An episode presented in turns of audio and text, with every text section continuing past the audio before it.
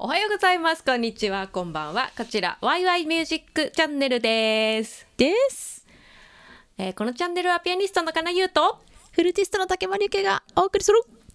きな曲を好きに演奏して、好きに喋るチャンネルです。ありがとうございますありがとうございます。今日もよろしくお願いしまおす。願いします今日は、プはいッチーニの第4弾。最終回ですねとりあえずはい、今日でおしまいです。はいいっぱいアリアを聞いていただきましたけど、はい今日もいっぱい聞いていただきます。はい今日でしばらくお別れですからねそうなんです。プッチーニとはちょっとだいぶ多分しばらくお別れ、もしかしたら一生お別れ。 俺そん なにまたやろうよ、またやろう。いやでもよかったよね。また探楽してし やろうかったよね。そうだよね。よかったよかったいいなんか感そじよのなんか超有名どころを攻めてみたけどちょっとマイナーになってもよければ、マイナーっていうかなんかそこまであ聞いたことあるっていう感じじゃない曲も集めてよければまだいくらでもザックザックあるそうねそうね、うん全部いい曲よきっといや全部いい曲なんだよなえー、よかった本日1曲目、はいえただいまお聴きいただきましたのはと言いながら、そんなに有名じゃないかもしれない、いきなりね、ねそう あのいやでもこの曲は単体でなんか有名なのかな結構歌われたりするみたいなんだけどあそうなんだの上演自体があんまり機会がなくってはいそんなに知らない人もいるかもしれない「ツバメ」というオペラから「ドレッタの美しい夢」という曲でした。はいいいじゃないですか。よったなんかもう題名が素敵ですすよはか。いツバメね、あのーつばめずっとさなんかあのあれだよねちょっとタイトル結構ヒロインの名前がタイトルのパターン多かったよねラボエム以外うんなるはほどねそうだったかなジャンニスケキューも人名だったもんねそうだね確かにねそうだねジャニーズキッキも人名だったねそうだ、あの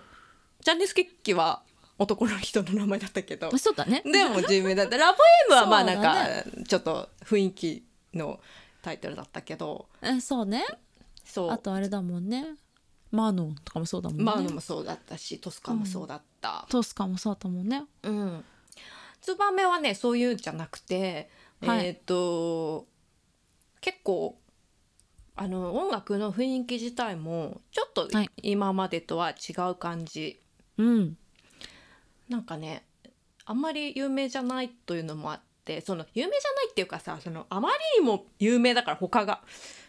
確有かに名すぎて上演そうねされまくるから、そうねなんかそれに比べるとっていう感じなんだけどそうだよね日本だとあるのかな上演されてるのかなちょこちょこはあるみたい、あそうなんだ、うんへえなんかあの私見たことなく てあやばいなと思ってありがとう勉強してくれたんだ よね見たんです ありがとうございます見たことないのやばかなと思って見てみたんですそしたら、とっても良かったですよかったゆうちゃんがとってもよかったって言うんだからよかったんだわなんかあの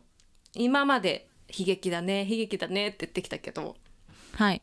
そんなにそういう感じでもないし誰も死なないし、うんあの誰も死なないって大切、誰も死なない本当なんか大人の話よかったであのこう音楽もはいこう優雅優雅ではいちょっとさ、爽やかさもあって快活さもあるっていうような感じはあそっちの雰囲気ですねなるほどねで全体を通してはいワルツがねすごい、えー使われてるのでワルツの雰囲気がすごい、ああワルツすごく素敵ですね、なんか元があのーウィーンのはい劇場からオペレッタを作ってほしいっていう依頼があって作り始めたとなるだほかどらちょっとウィンナーワルツっぽいところもあるしああそうなんだえっと、舞台がねあの1幕さこれ全部で3幕あるんですけど、はい1幕ではのあ舞台がパリのあのサロンなんですねサロンパってリなのねあのパリなんですフランスねはい主人公のマグダっていう女の子はいが、えっとすっごい裕福な銀行家のランバルドっていう人の愛人をやってるわけです。銀行買って儲かるんだねだからブルジョワだよね多分ねブルジョワの雰囲気がすごかっただからすごい、 うんなるほどもうすごい華やかなんですよパリのブルジョワジーであらあのサロンでつってすごい持ってるじゃないいいんですよだから雰囲気がとっても腹いいわねなんかそういほんでうごめんよのもあって、わはいワルツが対応されてるっていうのもあると思うなるほどそうそうそうで、えー、と話の内容としては、まあはいタイトルが「ツバメ」なんですけどこの「ツバメ」っていうのが、あのーそのサロンでね、あのーお金持ちっていうかなんかその辺のなんか社交界みたいな感じで人々が集まってるんですけど、はいうん、その中にプルニエさんというね詩人がいらっしゃいます。ほうほうほうほう詩人ねはいでこうみんな協楽的な感じなんだけどプルニエさんはちょっと真実の愛を多分ちょっと求めてて、はあ愛とはこういうものだっていうあの新作の恋愛論そう恋愛論をねこう披露するわけですね自作の詩を。あなるほどであのーするんだけどはいあのーそ途中で詰まっちゃうわけまだできたばっかりっていうかまだできてなかったのかできてたばっかりなのかなんか分かんないけどほう途ほうほ中うほうで詰まっちゃってうんそれうんでとそれを後からマグダが引き取って、あのーこう自分のかつてした恋とかを重ね合わせてこう愛を歌うわけですよ愛とはナイスフォローじゃないのみたいなそうそうそうそうそうなのよ本当にそうなのよでさすそがの「ドレッタの美しい」っていう「美しい夢」っていうね今お聴きいただいた曲がその、はいシーンであの流れるんですけどうんあのドレッタっていうのが、あのーその詩の中の自作のヒロイン詩の中の自作のなるほどねじ詩の中の自作のヒロインだから、えっ、とプルニエの仮想の主そうそう人そう公だそうですそうですそうです詩の中の主人公だうんそうなのはい詩の中の主人公のが、まあ、あの夢見る愛みたいな感じはそうなんですよあいいでですねはいそうやってマグダが引き継いで歌いましたわ素晴らしいわねってみんなが言ってくれますはいでそれプルニエがそのマグダのなぜだかそこで手相を見るんですけ どはあはあなぜなんか急に急になんか、ね、詩人なのにうん、そうプルニエはね詩人であり預言者でもあるんですこの作なる品ほのど中ではすごいねすごい副業だねそれも いや急に私も預言者だったなって思ったんだけどびっくりす るあのはいそのマグナの手相を見てあなたはツバメのように夢の国へと海を渡っていくが、また元の巣に戻ってくるだろうっていう占うわけですね。なるほどねそっからなんだねそうツこバメれっていがうまんまこのオペラの内容になってます。ツバメのあなるほどように で予言これがもうツバメがもう重要なファクターになってます。だからタイトルがあーツバメなんですね。そういうことになってるんだなってるんです最初に最初になんかこうあなたのこの今回のその幕のそのお話のをざっくりそとうこういう感じざっくりそうそうそう感もう説明してくれちゃっじてでる。説明してくれてんだそうなるほどそうのだから旅なんのかこうあれだねうんはいうん、ごめんごめん。そう、なんで旅もないです大丈夫そう、旅の話、そう、旅旅っていうか、旅まあ、そういう恋の旅海、愛うん恋の旅恋の 旅旅。恋の旅。で、なる結ほ局、ど今日は、この、それからは一曲だけなんだけど、はいあのと、その、銀行家の、ランバルドの愛人を辞めて、マグダは。はいあの、もっと普通の男性と恋に落ちて、はいちょっとリゾート地とかで、あの、幸せな時を、ひひと時を過ごすんですけど、ふむふむあのまあその恋人新しい恋人はちょっうとんお金もないし、いいいいいいやつなんだけど、うんお金もなくお金の若いんだよね無心若いんだろうね多分そうだよねね同じくらいの年なのかななんじゃないもう絶対さ愛人やってるくらいだからさ銀行かランバルドは普通の中年の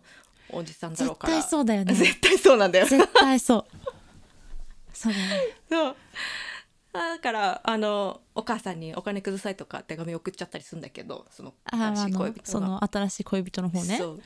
でちょっと、まあ、悪いなっていう気持ちがあるわけよねマグダの中にもねなるほどねで自分はこうあでその愛人だっていう立場を明かさないで結ばれてるわけですのでうんはいはいはいこう自分のね身の上とかね過去のことをこ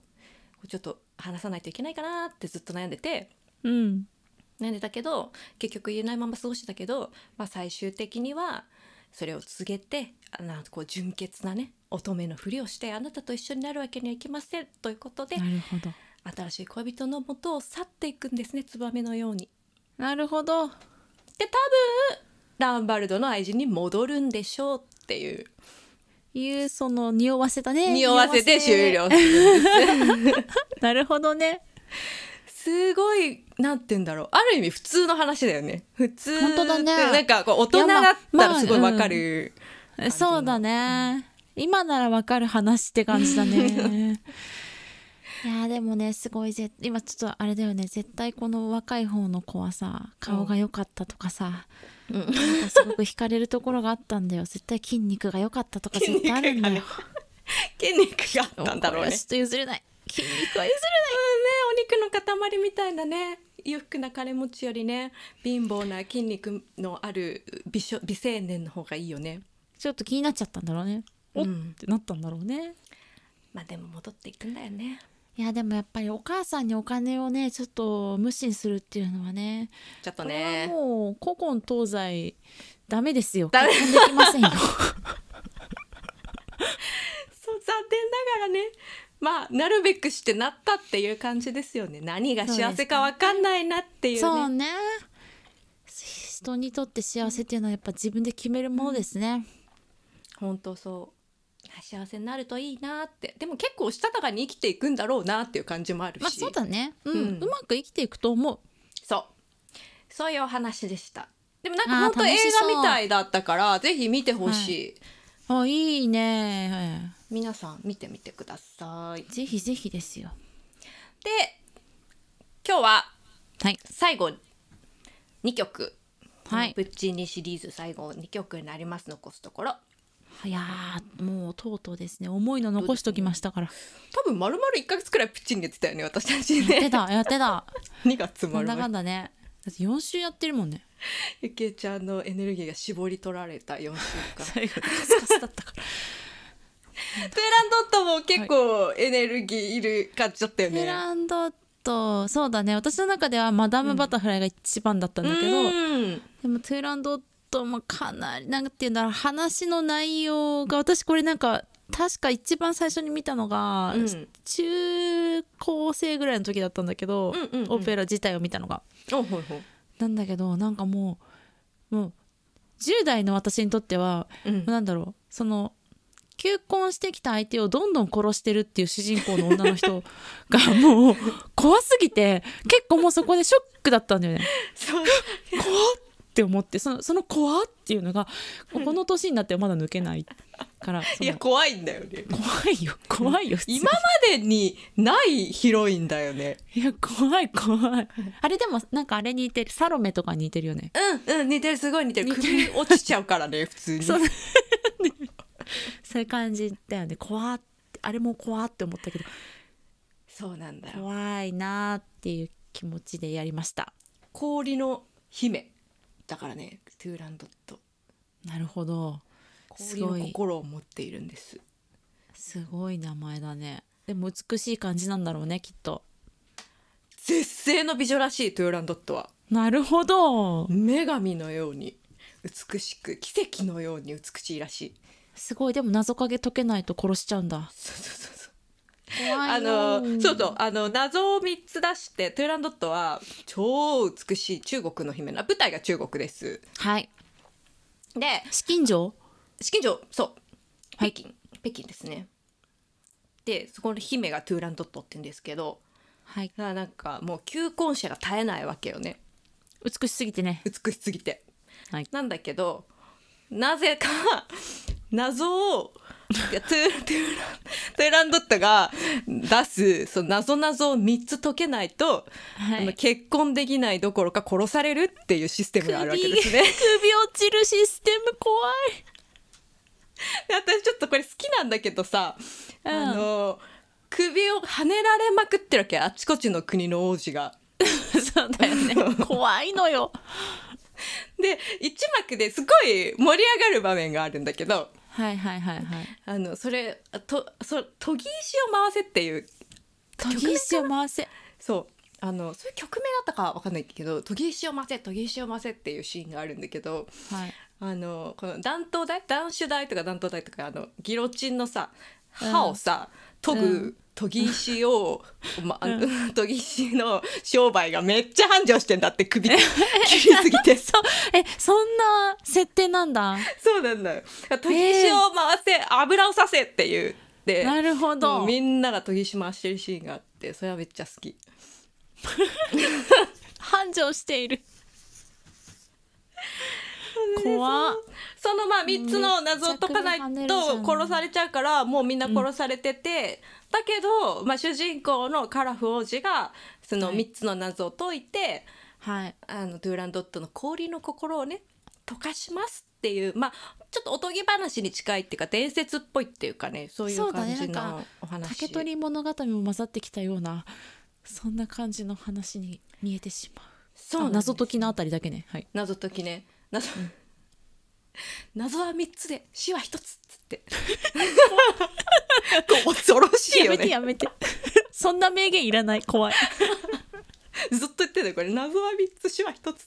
てでカラフがこ言っうてたね言ってるでしょ言ってたわカラフはも怖っういや謎は3つ命が1つだっつって謎に挑んでいくわけですけどで何をうまいこと言っちゃって結局謎解くんだよねまあこれ主人公補正で謎を解くんですけどそう,、そうだねでこう謎を解くんだけどトゥーランドットがなんか、謎解いたら結婚するっていうルール作ったの自分なんだけど、うんうんあの謎解かれたのに嫌だ結婚したく ないそうしたくないんだよねしたくないしたくないって言うのでじゃあじゃあって言ってカラフはその、私はあなたから3つの謎を出されたけれどもじゃあ私から1つの謎をあなたに貸しましょうと。はいでその謎を解けなかったら結婚してください。はいもし解けたら私は、えー死にましょうと結婚しなくあなた結婚しなくていいし私も命を落としましょうっていう約束をするわけ。なるほどでそのあのー謎っていうのが私の名前は何でしょうっていう謎謎なんだけどはい私は誰でしょうですねそうそう だからもうあのその北京中のね役人たちがね「やつの名前を割り出せ!」っていうので割り出さないとまたトゥーランドットに今度僕たちは殺されちゃうよっていうのそうでですねこういこん今晩は寝てはならないその夜明けまでに私の謎を当ててくださいって私の名前を当ててくださいっていう条件を出すんだけどカラフル王子が。でそその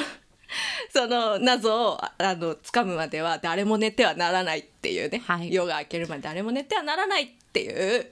はいそう街が大騒ぎになってる時にカラフはもう大丈夫だ俺これはいけるこれはうん 誰も自分の名前を当てられずに、うん私は彼女を手に入れるんだということを確信して歌うはい「誰も寝てはならぬ」はいが間違っちゃった今これが最後の曲ねえ第三幕のでしょあ、んそっかそっかそっかそっそかの前に2幕があるわごめんごあめんそうだそうだごめんごめんもう気持ちが盛り上がりすぎちゃっもうてやだえっと、その前に、ごめん、これ最後の曲だ。最後の曲の前に、えっ、と、はいお聴きください、おじさまが入るね。あーなるほどそう。これは、もう一人のヒロイン、えー、リュウっていう女の子がいるんですけど、はいトゥーラドットはちょっと圧カラフの倒的な、カラフの召使いカラフ、そう、えっ、とね、次女カラフのお父さんの召使い。お父さんは、お父さんの事情かあのそうかそうかお父さんはね、王様なんだけど、うんまあ、王様っていうか亡国のもう国ないんだけどもう国ないっていうかこれ脱炭王のこう元脱炭国王王ティムールって出てくるんだけど脱炭ってまあすっごい厳密に言うと国じゃなかったらしいんだけど、あそうなんだうんとね、私が割り出したところによると、おえー、もモンゴルあたりからうんあのリトアニアにかけてこうピーってこうベルト状にこうへえこう横に横にそうそう広がってるな部族とか民族とかそういうのの集合体だったみたいな感じなんだけどなるほどティムールっていう姓はねあのモンゴルによくあるんだってへえそうなんだだから多分モンゴルだねモンゴルのうんあたりなのるほど一部族の王様かわかんないけどあーなるほどでそのまま南にこう配送してはい北京に流れ着いて、そこであのトゥーランドとかに会うんだけどああそういうことか、うんそうだよねまあ近いもんね近いそうそうそう近い近い。近いじゃ近い、うん、うん、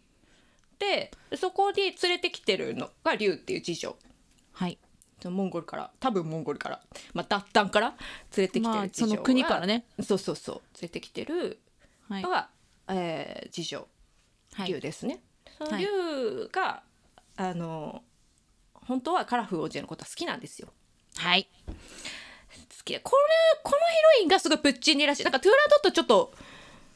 い異例のヒロインだけどうん竜はあのマダム・バタフライとかに近いかなそうだよねミミとかねそっちのキャラだね清純でこう一途そでうだねいるよね絶対清純キャラ一人いる、うん本当に綺麗なアリアだったけど、うんこれあのカラフがあのーな トゥーランドットンに謎を挑むって言ってる時に、あのみんなが超止めるわけもうあ のあのトゥーランドットン側の人も止めるわけ大臣たちとかなるほどもうこうもう父も首そう飛だしぶのは見たくない絶対死ぬからってやめてくれとやめてくれってて竜にもうなんとか止めてくれって国王に頼まれて、あなたを失うことはとても耐えられないです思いとどまってくださいっていう綺麗なアリア素敵素敵こっちを先にお聞きいただきましょうはいはいはいはいはい長くなったあ大丈夫すごい素晴らしかったわかりやすかったですありがとうございますちょっと散らかっちゃったごめんなさい そんなことないですはいじゃあこれがえーお聞きください。本日の王子様二曲目ですねはい、竜のアリアですね。はいお聞きください。どうぞ。どうぞ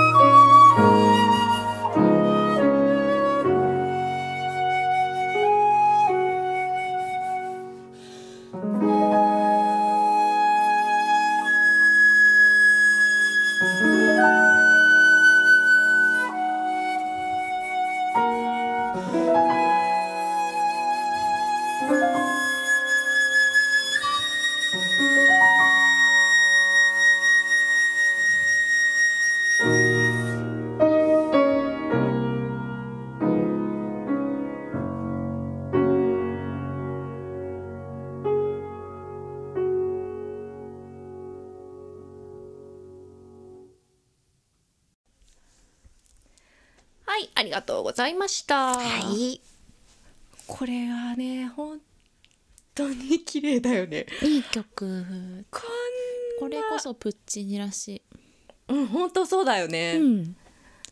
しなんかこう大行な感じもなくただただ清らかでいいよねああそうだね本当に王子を愛しているっていう感じだよねそうなんですはい本当にでこの竜は、はい こんな綺麗な歌で彼を引き止めたにもかかわら ずカラフそうなのよカラフ王子はいや私なんでねよ結構びっくりしたんだけどうんそれこそあの初めて見た時はいあのまだ10代だったと思うけどさ、うんこんな風に引き止められてさそ引き止められたんだけどカラフ王子なんと答えたか覚えてます かういやでもなんかねここ私ほんとごめん全然覚えてないんだけどでもなんかうわーって思ったのだけは覚えてるんだよねカラフ王子 はいあのあもう私の竜ってなっちゃうんだよね竜がこう私の理あのあの竜がもう絶対自分のこと好きだからさそうねもう私のものだと思っちゃってんだよそうだよね自分はトゥーランドットに求婚するけどはいでまあこう明日死ぬかもしれないから自分ははい謎を解きに行って謎を解けなかったら死んじゃうから、うんそうすると自分の父が一人になっちゃうから、はい父を頼むっつって ええみたいな今話聞いてたってやつだよ ね。え待って待って聞いてたってな る。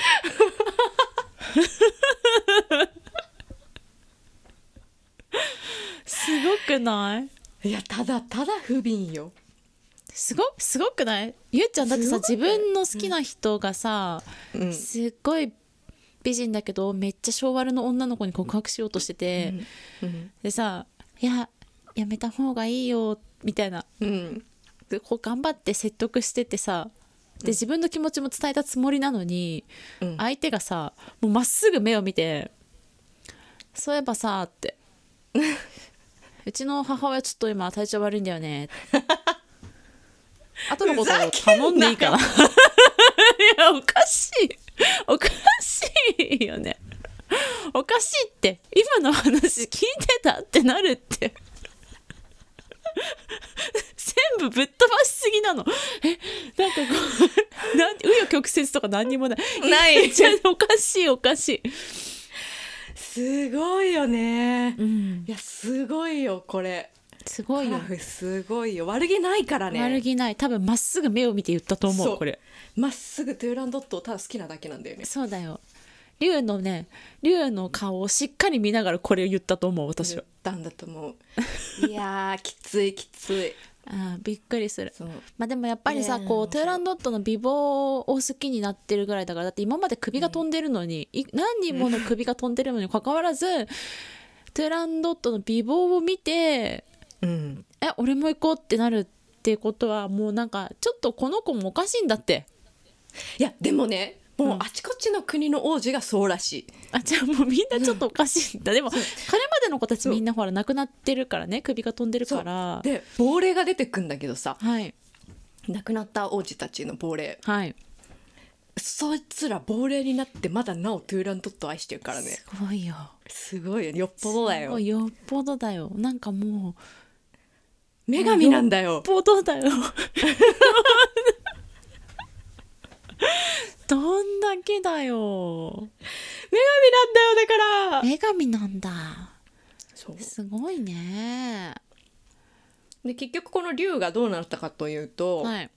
そのままね父親の面倒を見ていくのかと思いきや、はい。そのあの謎を解いた後に、うんそのカラフの名前を当てろって町中がてんやわんやしてる時に、はい。えー、と捕まっちゃうんだよね竜がねは竜いと、まあ、あの国王ティムールが。なるほど。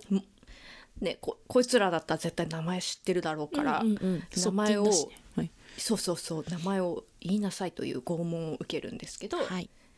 まあ私は言いませんとはい。絶対言いいいま子せじゃんないの。そうでそのトゥーランドットに対してはい。あなたはきっとあの方を愛すことになるでしょうって言うんですね自分が大好きな人だからねっそうだよね。て言ってまあ恒例の自陣しますはい。いい子は自自ら命を絶つシステムね。なんだろう。そうなんですプッチーニのな何かなな謎のこうなんかこうあれがありそうだよね。理想じゃないけ どなんかこう、ねもうそういうのがこう響いちゃうの響いちゃうのかな、ねそうかもしれないな。はい。そうなんですよなるほどでね、えー、とプッチーニこれ最後のオペラなんですけど、はいここのその竜が自陣するシーンまで書いてなくなってます、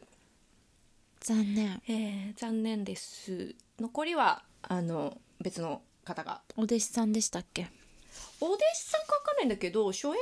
ね担当したあ初演の指揮をねじゃあトスカニーニの指名があって、はいえーアルファーノさんっていう方が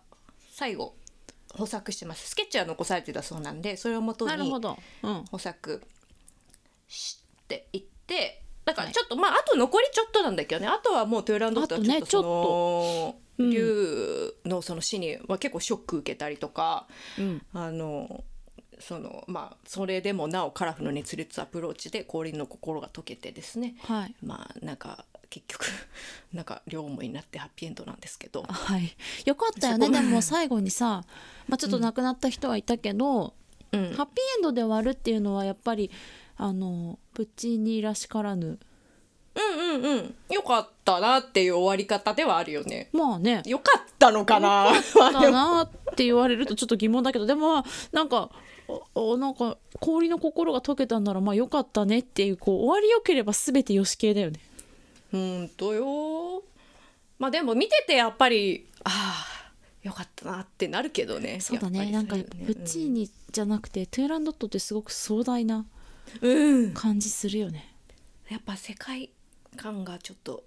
すごいよね、まあ、伝説的な雰囲気がずっとあるからさあるね。あるよねうん、これ原作がね「千一日物語」っていうあ千夜一夜物語なんだ。じゃないの千一夜物語と別に千一日物語ってなんですよあるんですって 大混乱大混乱いや私もあれなんか空目かなって思ったんだけど千一 そうなんだ。 あそう え。っとね「千一夜物語は」あの、アラビアナイト」とかの、あそうシだよエねラザードが出てくる方よねシエラザードとかぶっちゃった今。トゥーラドットが出てくるのは「千一日物語」っていうのがあって、はいでもねなんか「千一夜物語」とこうなんか形式的にはすごい同じような感じなんだってあそうなんだじゃああれなのえっ、と千千夜千夜話してそれが面白くなかったら殺されるのと一緒なの大体そういうなんか多分ぜ序章があってそれに基づいた伝説とか民話とかそっちのなるほあのどあでペもまルあシそャうだ系よねの、うん、あのアラビアとかペルシャとかあっちの偶話とかそういうのをこう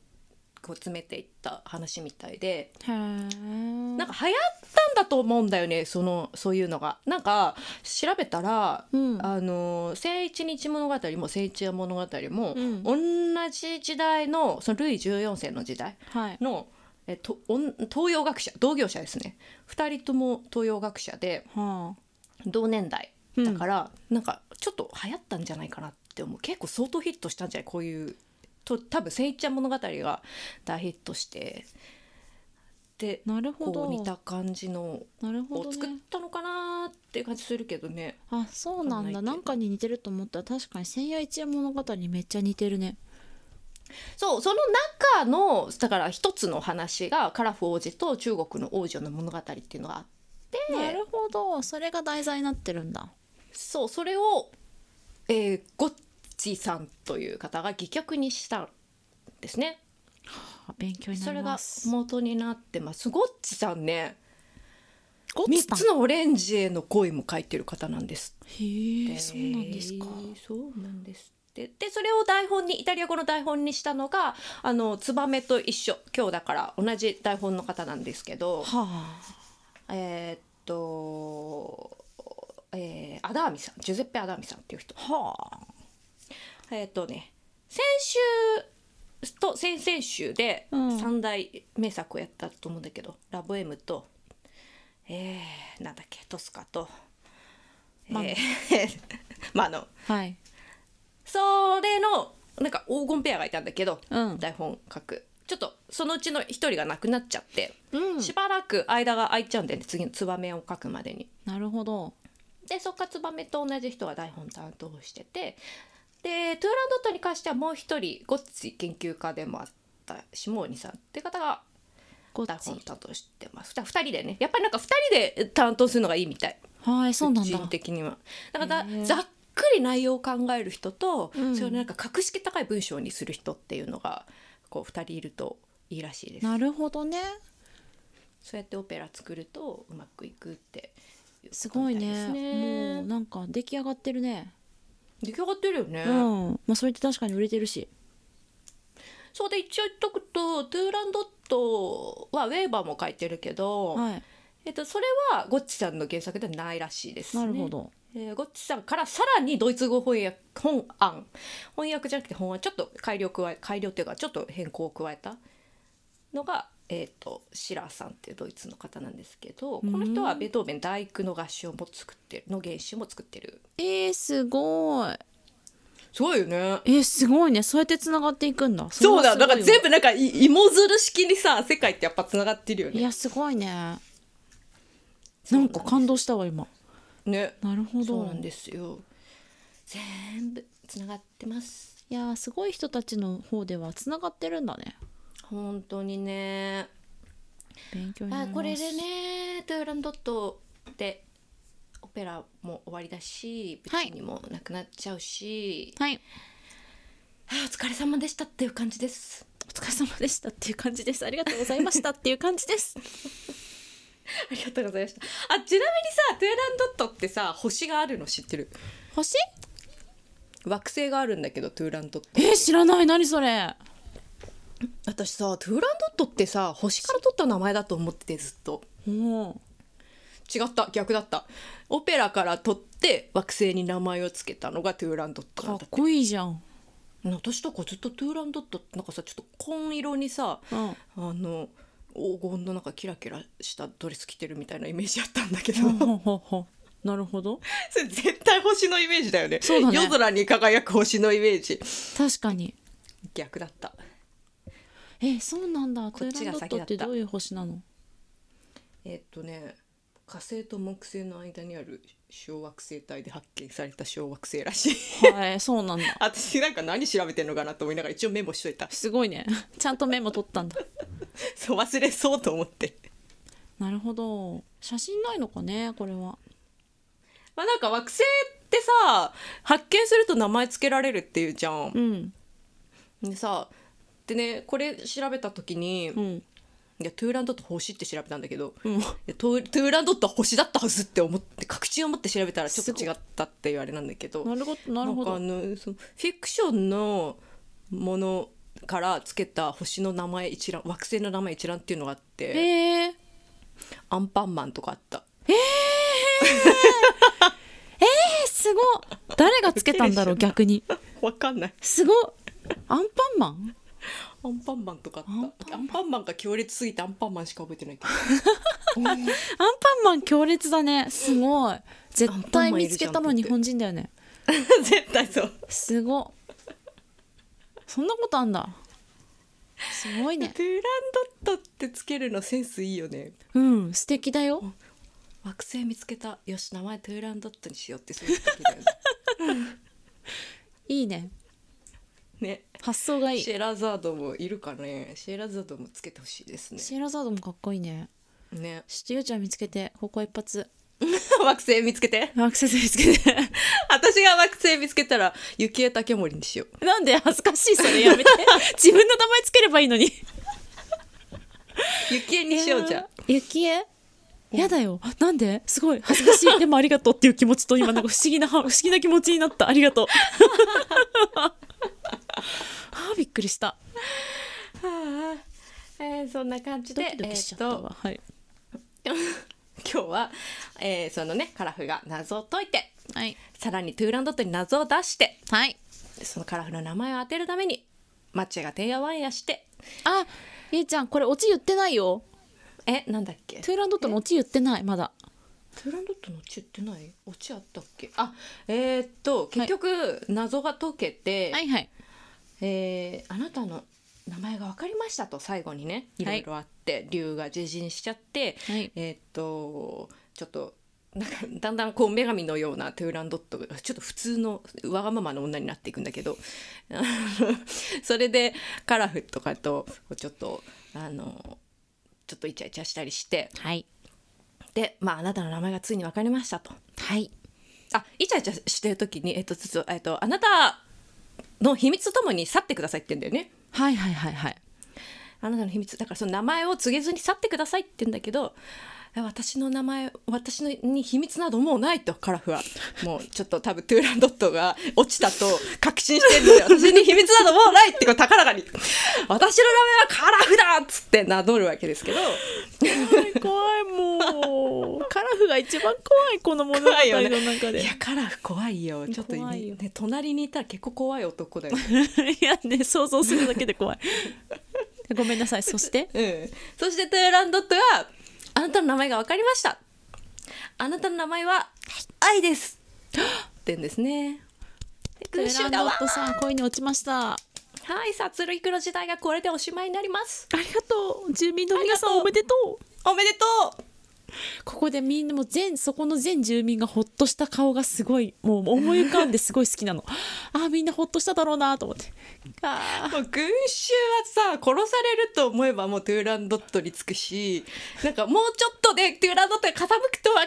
ればカラフにつくしもうもう振り回されに振り回されてるからね。ーいい人しか住んでないんだろうなと思ってそんなわけで伝説だからね はい偶話だからはいまあそんなもんですよいいんですいよや楽しかったトゥーランドットよかったですトイランドってよかったですはいありがとうございでましたうんあの誰も寝てはならぬってね高らかに歌うところこのアリアでだからえっ、とカラフだからテノールだねそうですねですテねノールの曲をオペラお聴のきいただいて最後に聴いていただいたらと思ってこの曲がねなんだかんだ一番好きなのなんだかんだ有名だしね、うんなんだかんだいいよねやっぱりとってもいいこの緊張感のある感じもすごい好き、うんほんとほんとねねなんでこんないいんだろうねなんかなんてことない旋律に聞こえるけどめっちゃいいんだよねあねきっとなんてことなくないんじゃないなんかすごく計算されてるんじゃないんてこきとっとなくないんだよね そうそのからくりがあんまりわかんないんだけど不思議だよすごいねんでもなんかうん、あれなのかなやっぱり音程なのかな何度飛ぶといいとかあるのかもね、あまああとね歌詞との兼ね合いもあるだろうし解読できそうゆうちゃんならいやできないと思うイタリア語あんまわかんないからあ歌詞もね関係あんのかしら はいそうなんですねこれあのとってもいいのでお聞きくださいはいはいプッチーニああの4週間もお付き合いいただきありがとうございまどしうた、もありがとうございました来週まあおちょっ休とみかな、えかもしれないもうただ喋る回になるかもしれないこれはちょただ喋る会でもいいか喋ろっか、じゃあ喋ろう それかリコーダーを吹く曲かはないリコーダーか はいじゃあそんな感じですいません一応配信はあるかもということですけどそうちょっと最近あの時あの間がそうだね、今フルートのその曲ちょっと難しい曲みたいなのを全然最近やってないから、うんうん今ちょっと着手し始めてるんだけど意外と本気で難しくて、そうなんだフよルねートっていうよりそは多分そのピアノの方が難しいしそうそうピアノ難しい難しいよねフルートうんあとなんか物理的に今ちょっと取る時間が私のせいでなくて、 ね、こうちょっと、ね忙し、かったんだよねそうせっかく取りだめてた分が今日でなくなりますの でなのでちょっと来週はどうなるかわからないですけどまたお付き合いいただけたらと思いますますはいえっと演奏曲のリクエストは「はいハッシュタグ、は #YYMCL」はハいッシュタグ #YYMCL」をつけてはいつぶやいてください、こちらまでお願いしますお願いしますはいそれではじゃあまた来週また来週さよならさようなら